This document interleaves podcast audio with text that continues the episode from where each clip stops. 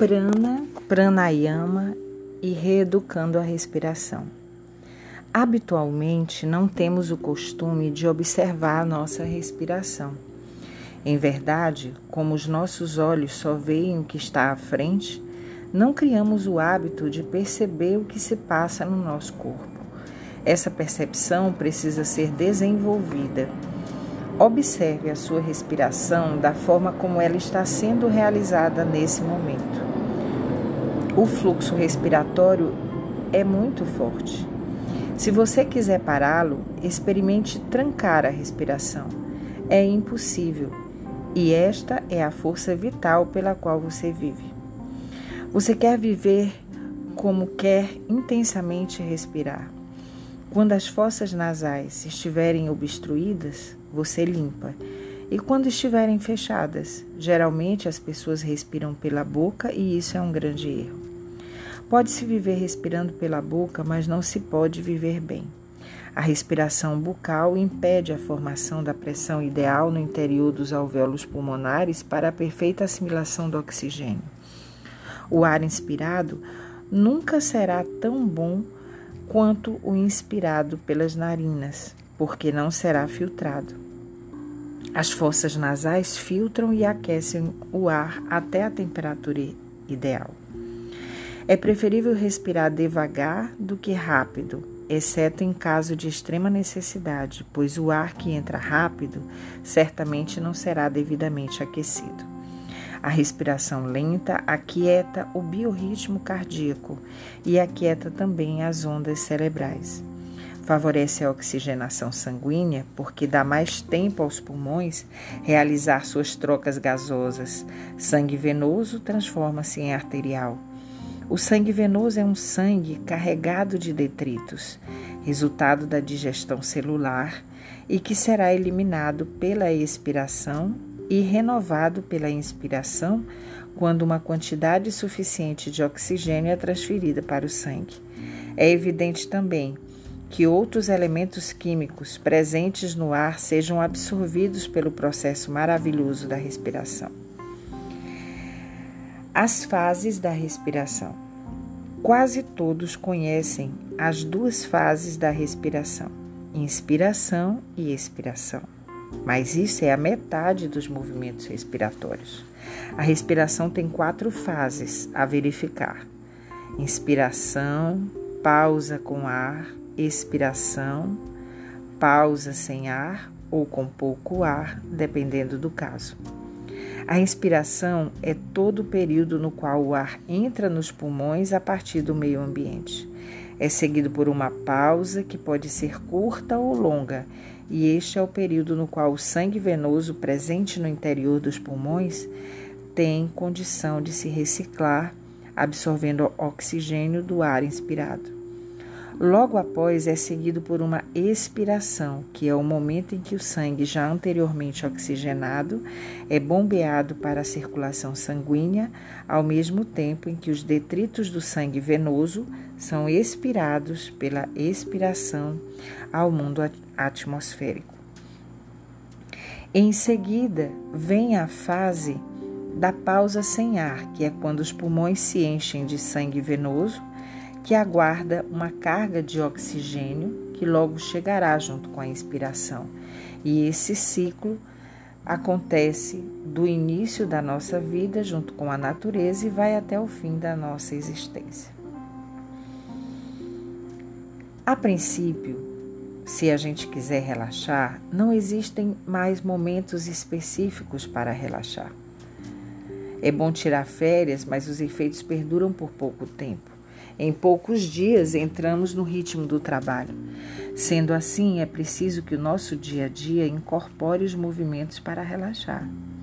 Se o trabalho lhe der prazer, melhor ainda conversas agradáveis, atitudes mentais corretas, sabedoria e ponderações com bom senso são muito importantes. Mas é sabido que nem sempre o ritmo do dia a dia permite tamanho ambiente positivo. Seres humanos em relação geram necessariamente conflitos. Esses conflitos impedirão ou diminuirão o seu potencial de descontração. Saiba então deixar tudo de lado Não para sempre, lógico, mas por alguns momentos. Deixe tudo de lado e vá conversar com seus amigos. Mude de ambiente mental, pense em outras coisas, insista em pensar em coisas, pessoas e assuntos contrários às coisas que te preocupam. Sabemos que pensar neuroticamente por muito tempo em conflitos e problemas não nos ajudam a encontrar a verdadeira solução. As melhores soluções vêm quando estamos relaxados. Isso acontece porque, quando estamos estressados, a inquietação é tamanha que as agitações das ondas mentais impedem de ver melhor o próprio problema, e então as soluções encontradas não são muito boas. Profundas reflexões e ponderações feitas em silêncio interior, com as ondas cerebrais aquietadas, produzem melhores soluções. Dessa forma, os momentos de para relaxar, deixar, de ser atribuído exclusivamente às férias ou fins de semana e passam a ser possíveis aquelas pessoas possuidoras das técnicas adequadas para a respiração. A palavra pranayama é composta de dois radicais: prana, que significa bioenergia, alento primordial, energia vital, e yama, que significa domínio. Literalmente, pranayama quer dizer domínio da bioenergia. Nos textos clássicos do yoga, emprega-se o termo com diferentes significados, mas todos eles giram em torno do que acabo de mostrar.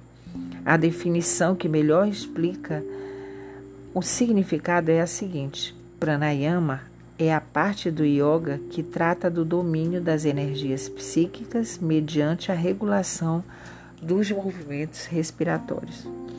Os yogis afirmam que quando o domínio do movimento respiratório é conseguido com perfeição, consegue-se a faculdade de governar à vontade todas as forças inerentes à natureza do homem Adquire-se o domínio completo do funcionamento interno do corpo, desenvolvem-se novas faculdades mentais.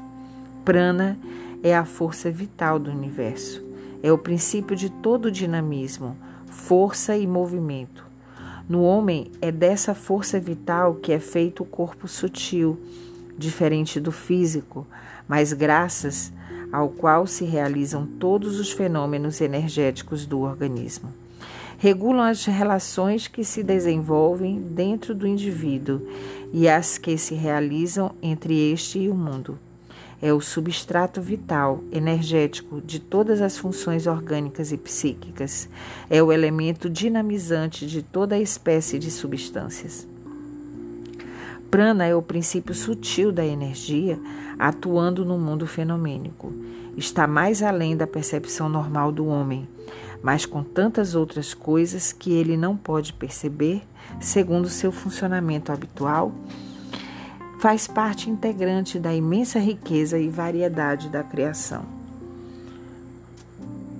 O homem extrai prana de diversas fontes, do sol, do ar, dos alimentos, etc., embora não seja nenhum dos elementos físicos ou químicos que os compõem circula através dos milhares de nadis ou canais sutis que constituem substancialmente o corpo sutil e se armazena nos centros, que por sua vez são as estações especializadas de diversos diversas chamados chakras, encarregados da distribuição prânica por todo o organismo psíquico. Os chakras são forças nervosas, manifestações do prana. A vitalidade de uma pessoa, sua irradiação magnética, sua personalidade são expressões de prana. A quantidade de prana que maneja um indivíduo constitui seu verdadeiro capital energético. A sutil fisiologia indiana assinala a existência de cinco ares vitais, ou vayus principais, que também recebe o nome genérico dos cinco pranas vitais. São prana, apana, viana, samana e udana. Os mais significativos de todos eles são prana e apana. Prana, em seu verdadeiro sentido, como o primeiro vayu, é a energia da função absorvente, atrativa integradora. Tira do ambiente a energia que o indivíduo necessita, principalmente através do ar inalado. A pana é a força vital de ação propulsora, expulsiva, desintegradora. Expele os elementos que não necessita, que os estorvam. Sua função no aspecto fisiológico manifesta-se é, nos materiais fecais e na emissão de sêmen. Viana é o ar vital que penetra todo o corpo e faz circular a energia derivada do alimento e da respiração. Samana é o prana situado na região gástrica, sua função é a digestão. Udana é o prana situado na garganta e sua função é a deglutição. Um dos ares vitais que penetra o corpo humano, suprindo-o de energia vital. Também situado na cavidade torácica, controla a entrada do ar e dos alimentos. A finalidade imediata do yoga através do pranayama é a união, harmonia ou equilíbrio dessas duas energias, prana e apana. O ponto que une ou separa ambas as energias ou movimentos é, é precisamente o kumbhaka, retenção ou ponto neutro, tanto o interno como o externo. Daí sua importância no yoga. Cada estado de consciência tem seu quadro completo de ritmo de todas as funções. Daí que, no mudar, por exemplo, o ritmo respiratório, produz-se automaticamente a correspondente mudança das demais funções. O tipo de respiração de uma pessoa alegre caminha sempre junto com a mesma euforia afetiva e a mesma produtividade mental. A pessoa ativa, criadora, mais serena e equilibrada tem um ritmo respiratório que é próprio dessas qualidades e qualquer pessoa que respire do mesmo modo sente-se-á igual. Claro, está que falamos de uma respiração estável, contínua, convertida em automática e não de uma determinada instância em que se respire de um ou de outro modo. Os efeitos da respiração. Nos alvéolos pulmonares ocorre o intercâmbio gasoso. Aumenta a pressão interna no tórax e no abdômen, que produz maior afluência do sangue numa e noutra região, com o consequente estímulo do trabalho cardíaco. A respiração promove o transporte do oxigênio e do anidrido carbônico no interior do corpo, realiza constante massageamento do coração e dos órgãos e vísceras abdominais por causa dos movimentos rítmicos da respiração.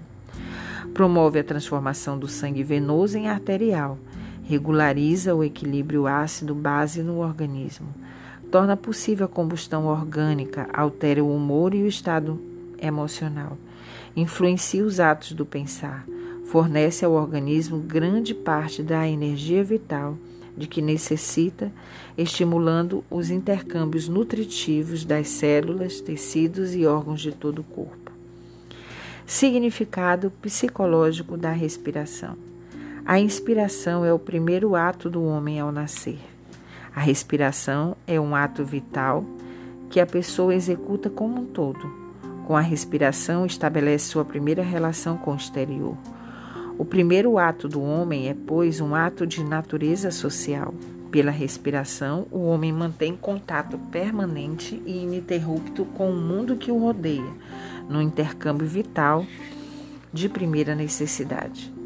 A respiração vem a ser a atividade vital que mantém o homem no mundo através do seu aparelho respiratório. A respiração se realiza é, através de dois níveis diferentes: o nível consciente ou voluntário e o nível inconsciente, automático ou involuntário.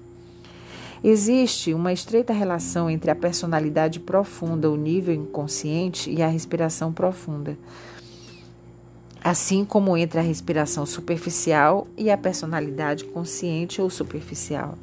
Respiração profunda refere-se a uma autêntica profundidade, que quer dizer também totalidade. Em geral, o homem não sabe o que seja respirar profundamente, confundindo-o com inspirar com muita força, com encher os pulmões sob pressão, com risco de prejudicar inclusive seu próprio organismo. Para respirar profunda e totalmente, É necessário que não haja impedimento algum na livre entrada e saída do ar, de acordo com a verdadeira capacidade e necessidade do indivíduo. Exige que os movimentos de inspiração e expiração funcionem sem inibição alguma, consciente ou inconsciente. Respirar totalmente implica em relacionar-se inteiramente com o mundo que nos rodeia, sem temores, restrições ou reservas. Com todo o nosso ser. Se há tensões emocionais reprimidas, existem também contrações musculares inconscientes que impossibilitam qualquer ação livre. É toda pessoa que respira e não apenas seus pulmões e seu diafragma. É toda pessoa que se expressa biologicamente através da respiração, como em qualquer outro aspecto vital. E se a pessoa em seu íntimo está reprimindo algo, necessariamente se expressará reprimindo também a sua respiração. O homem geralmente não sabe e não pode respirar totalmente. Perdeu ou distorceu o profundo e sadio automatismo da respiração correta. Por debaixo da sua respiração superficial, a única de que é consciente, o homem está realizando uma retenção de ar quase permanente, que não é outra coisa senão uma expressão fisiológica de sua perturbação emocional, de seu inconsciente egocêntrico. Análogo mecanismo é encontrado nas perturbações do aparelho digestivo. Existe uma evidente relação entre os níveis superficiais e profundos da respiração, como existe também entre o inconsciente e o consciente psicológicos. Se a respiração superficial se aprofunda, ambos os níveis põem-se em contato, estabelecendo-se uma comunicação direta entre os mesmos, produzindo-se uma verdadeira transfusão de energia do inconsciente para o consciente, com o que não somente diminui a tensão e o gasto energético que essa exige, mas também, ao mesmo tempo, aumenta o capital energético do eu consciente. Este vai assim ampliando-se e aprofundando-se. As energias que alimentavam a personalidade subconsciente incorporam-se então à consciência vigil, o que se sente como uma extraordinária sensação de alívio, de descanso e ampliação da mente, dos afetos e da vontade. Numa palavra, como fecunda expansão da consciência. A respiração é, portanto, o único processo que, sendo profundamente vegetativo, automático e inconsciente, pode ao mesmo tempo fazer-se regular e dirigir-se conscientemente com a vontade. Nesse fato particular que a natureza coloca à nossa disposição, os iogues viram há vários séculos um meio para poder penetrar diretamente na mente, nesses níveis profundos, e manejar, libertando-as da inconsciência, as energias psíquicas do mundo vegetativo e do inconsciente. Tipos e fases da respiração. Segundo a região mais trabalhada, pode ser superior, média, diafragmática ou completa. Segundo o volume do dar inspirado, pode ser superficial ou profunda. A respiração pode ter frequência rápida, lenta, irregular ou rítmica. As fases da respiração são inspiração, expiração e suspensão ou pausa. A polaridade pode ser positiva ou negativa. A prática de exercícios dos asanas e de pranayamas produz uma mudança definida na respiração habitual. A maior elasticidade dos pulmões e do aparelho muscular respiratório conseguida com os exercícios traduz-se por uma respiração muito mais profunda. Entra maior quantidade de oxigênio no fim do dia, o que aumenta a purificação do sangue e, por conseguinte, revitaliza-se todo o organismo. Acentua-se a ação da massagem mecânica produzida pelos movimentos da inspiração e da expiração sobre o coração, estômago, pâncreas, fígados, rins, intestinos, graças a que as funções desses órgãos ficam eficazmente estimulados. A saúde melhora rapidamente, transtornos funcionais de vários tipos são prontamente corrigidos e eleva-se o tônus vital de todo o organismo em geral. Algumas técnicas respiratórias básicas. Respiração abdominal ou Arda Prana Kriya. Inspire, projetando o abdômen para fora. Retenha o ar por alguns segundos. Expire, projete o abdômen para dentro. Mantenha a coluna ereta e com as mãos em Nana Mudra. É o melhor exercício de ação sedativa sobre o sistema nervoso. Nele predomina de modo natural a expiração, de ação eminentemente vagotônica. Elimina todas as tensões e contrações abdominais, facilitando o trabalho a todo o aparelho digestivo.